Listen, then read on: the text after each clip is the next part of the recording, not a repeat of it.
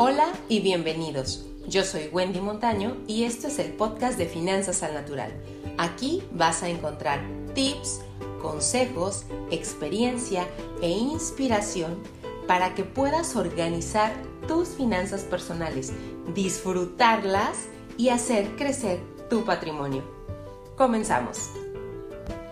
¿Puedo obtener un buen rendimiento aún y cuando no entienda mucho de finanzas? Esta es una de las preguntas que con mayor frecuencia se hacen las personas, incluso aunque no la externen. ¿Por qué? Porque a veces da un poquito de pena decir es que no entiendo de noticias financieras, no entiendo de indicadores, no entiendo de ciertos temas que pareciera que para otros eh, son como muy fáciles de manejar. Y mira, hoy en este episodio te quiero explicar por qué sí es posible obtener incluso arriba de un 100% de rendimiento sin tener un doctorado o una maestría en finanzas. Y de hecho te lo voy a explicar con un caso en concreto de la vida real que me pasó hace no, no mucho, no muchos meses. Este, pero la verdad es que me dejó impactada y te lo quiero compartir. Y bueno, ¿Esto por qué? Porque una de las expresiones limitantes que con mayor frecuencia es, escuchas por ahí o se escucha, o al menos a mí me ha tocado escuchar, es no sé mucho de finanzas, eh, no entiendo de este tema, como que este tema de las inversiones lo dejo para después. Sin embargo, te voy a preguntar algo. Ok, no sabes mucho de finanzas, pero oye, nadie nace sabiendo. Y si no sabes, así como un profesional, ¿qué importa? ¿Acaso eso te limita para que tomes ciertas decisiones en tu vida? A veces en automático la respuesta es sí, pero aquí te va la historia que te quiero compartir para que veas a qué me refiero con que no necesariamente tiene que ser así y no necesariamente necesitas entender todos los indicadores financieros que existen, no necesitas entender o estar al pendiente de todas las noticias financieras que salen para generar un buen rendimiento en tus inversiones. Mira, ahí te va. Hace algunos meses mi esposo y yo estábamos en una reunión de, de condóminos y, bueno, esta era una reunión, había varias personas, ya teníamos ratito escuchando al expositor. Entonces, en un espacio que hubo como de break, eh, mi esposo y yo conocimos a una pareja que estaba sentada justo detrás de nosotros en la misma reunión.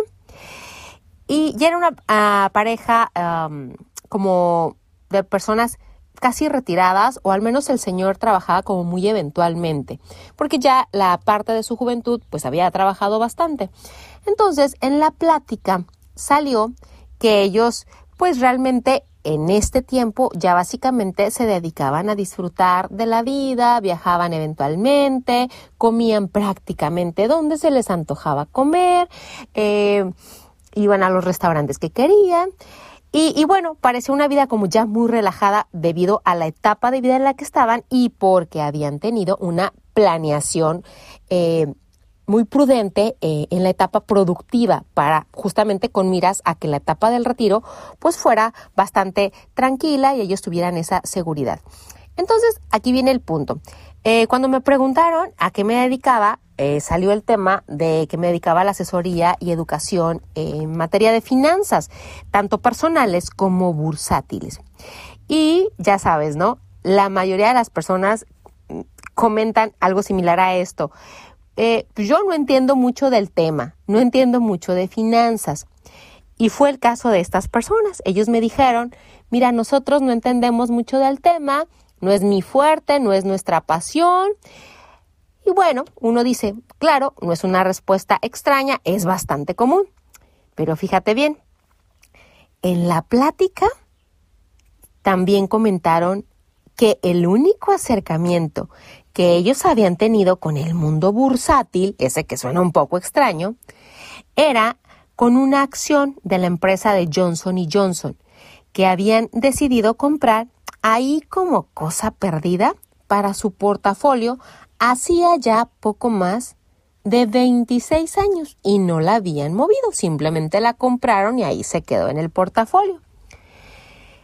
Cuando, después de que me dijeron esto, me dio curiosidad y entré a revisar la acción para saber en qué nivel habían comprado, suponiendo que la compraron más o menos allá por 1994 a un aproximado de 10 dólares cada acción de esta empresa de Johnson Johnson.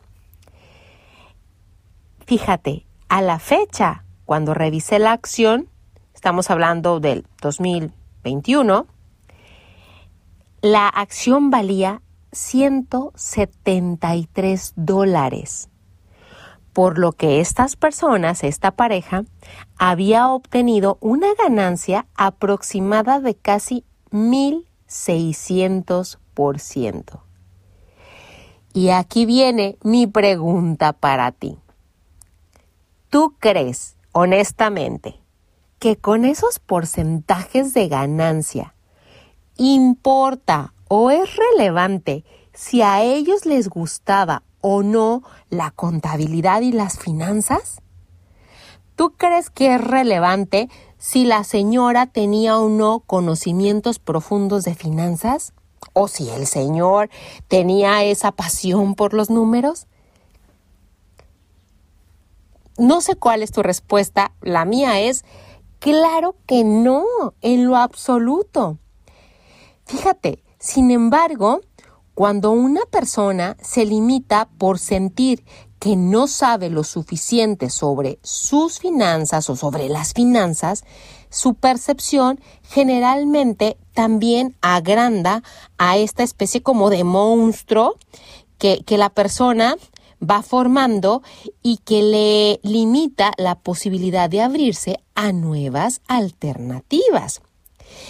Entonces, como verás, no necesitas ser un experto o experta en, en, el área de las finanzas sofisticadas internacionales para poder generar buenos rendimientos con tus inversiones. En ocasiones, lo que más necesitas es hacer una buena compra y paciencia, esperar. Esto es como cuando tú siembras una semillita, una buena semilla, la pones en tierra, corres el proceso de eventualmente regarla, eh, darle el seguimiento que pudiera necesitar en un inicio y después la dejas y va creciendo, creciendo, creciendo, creciendo, creciendo y cuando menos acuerdas ya es un árbol que te da manzanas un año y el otro y el otro y el otro. Entonces, bueno, con esta historia te quiero decir cómo sí es posible que tú generes rendimientos por arriba de la inflación sin que tengas un doctorado en finanzas o que, o que sin que tú conozcas a detalle todos los indicadores financieros que existen, sí lo puedes hacer. Ahora, ¿qué necesitamos? Empezarnos a abrir a nuevas alternativas de inversión. Claro, un rendimiento así prácticamente no lo vas a lograr en un instrumento de inversión conservador como los CETES o los pagares bancarios, porque como el riesgo está también muy moderado, muy eh, cuidado, no tienes acceso a esa posibilidad de que la acción te pague más o el instrumento te pague más en el tiempo. Una ventaja que sí tiene el mundo de las inversiones en el mercado de valores. Y ahora, déjame hacerte una aclaración. Si bien el mercado de valores es una muy buena alternativa para hacer crecer el patrimonio, tampoco es como para que pongas todos tus ahorros ahí, solamente una parte. ¿En base a qué? En base al estilo de inversión o perfil de inversionista que tú tengas. No es lo mismo que seas de perfil conservador a que seas de perfil agresivo. ¿Por qué? Porque en un perfil conservador a lo mejor tú vas a mandar de tu 100% de los ahorros solamente un 10%. Es decir, vamos a suponer que dispones de 20 mil, al mercado de valores vas a mandar 2 mil únicamente. Si en el tiempo va cambiando tu perfil de inversionista, que esto es algo muy común que sucede porque las necesidades, los objetivos, todo va cambiando, también va cambiando tu perfil. A lo mejor después vas a hacer un perfil moderado y ya vas a poder subir tu porcentaje a un 30% y después pudiera ser ya un perfil agresivo donde puedas subirlo a un 50% o más. Sin embargo, lo que sí te quiero decir es que si buscas obtener rendimientos por arriba de la inflación, si necesitas alternativas que sean diferentes o complementarias a un simple pagaré bancario.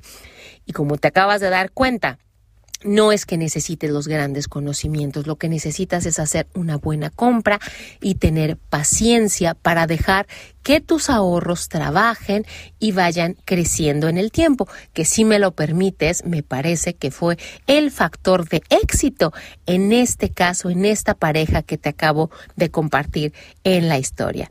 Y bueno, me encantaría saber en los comentarios qué te ha parecido esta historia que te conté y también te invito a que me digas qué otros temas te gustaría aprender.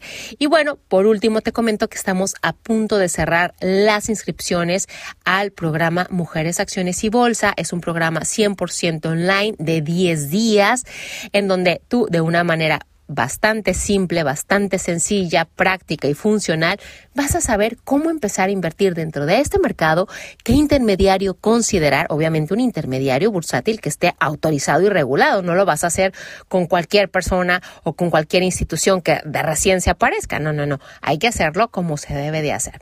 Entonces, si quieres más información, en los comentarios te, te voy a dejar más información y en caso de que te interese. Si no, no pasa nada. Para mí es un gusto leer los comentarios y seguirte compartiendo información porque sabes que yo estoy segura que tenemos que llegar a un punto en donde vayamos transformando a nuestra sociedad y podamos salir a presumir que las mujeres, las mexicanas, también somos dueñas de las principales empresas de México y el mundo. Espero que esto te haya gustado. Muchísimas gracias y nos vemos próximamente.